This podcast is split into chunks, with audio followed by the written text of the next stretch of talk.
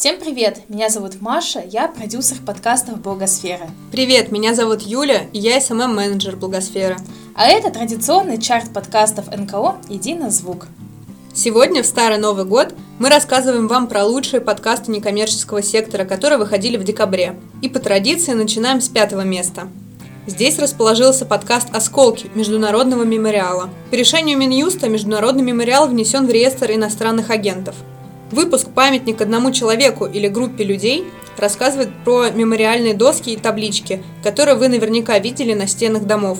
Как коллективные места памяти перестают быть анонимными и с чем это связано, узнаете из этого эпизода.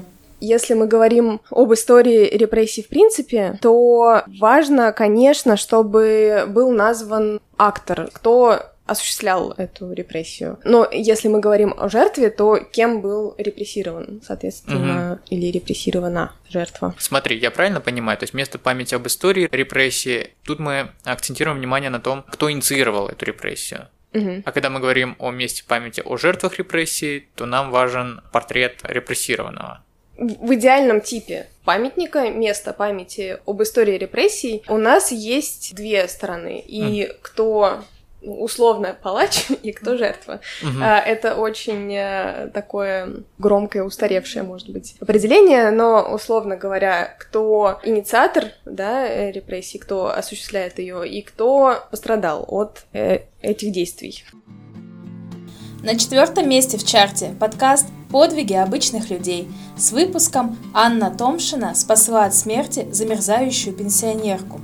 В этом эпизоде вы услышите историю начальницы почтового отделения, которая заметила, что одна бабушка не пришла за пенсией и решила выяснить, все ли с ней в порядке. Это трогательная история о человечности и внимательности к ближнему, а не равнодушие, которые могут спасти жизнь.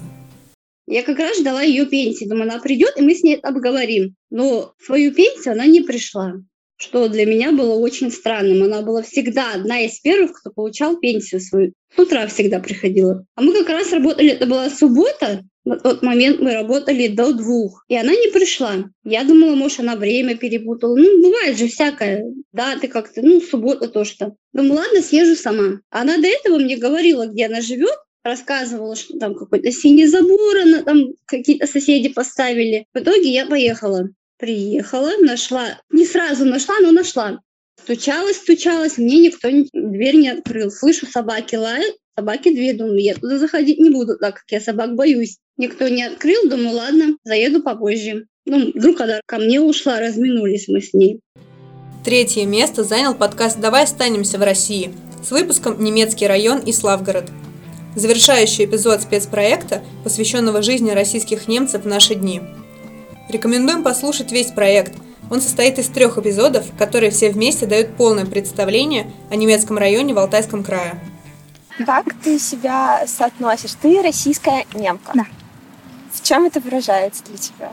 На семье выражается это, допустим, в кухне. То есть мы готовим продукцию российских немцев, печем какие-то пироги с вареньем, с творогом, а есть какие-то праздники или еще культурные мероприятия связанные Рождество. с Рождество. У нас каждый год проводится здесь немецкое Рождество. Собираются ребята. Пасха. Пасха немецкая — это вообще что-то с чем-то. Второе место у подкаста «Это решили запретить», который также выпускает мемориал, внесенный Минюстом в реестр иностранных агентов.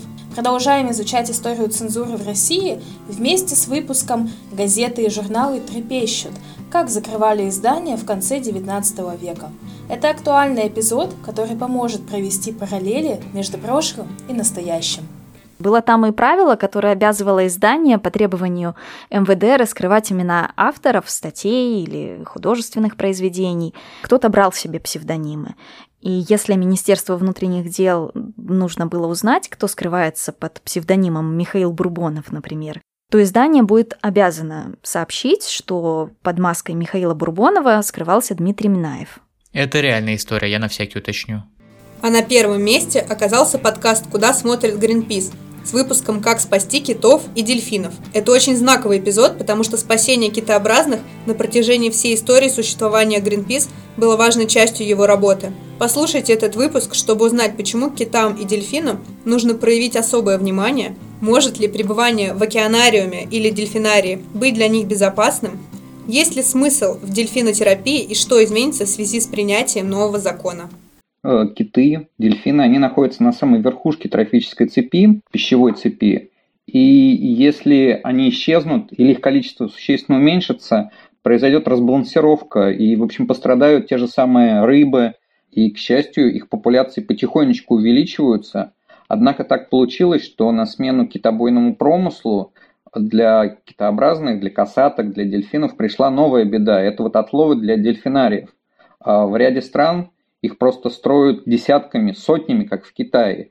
И это прям как пылесос, который выкачивает э, наших морских млекопитающих. Не только наших, но и во всем мире эта беда существует.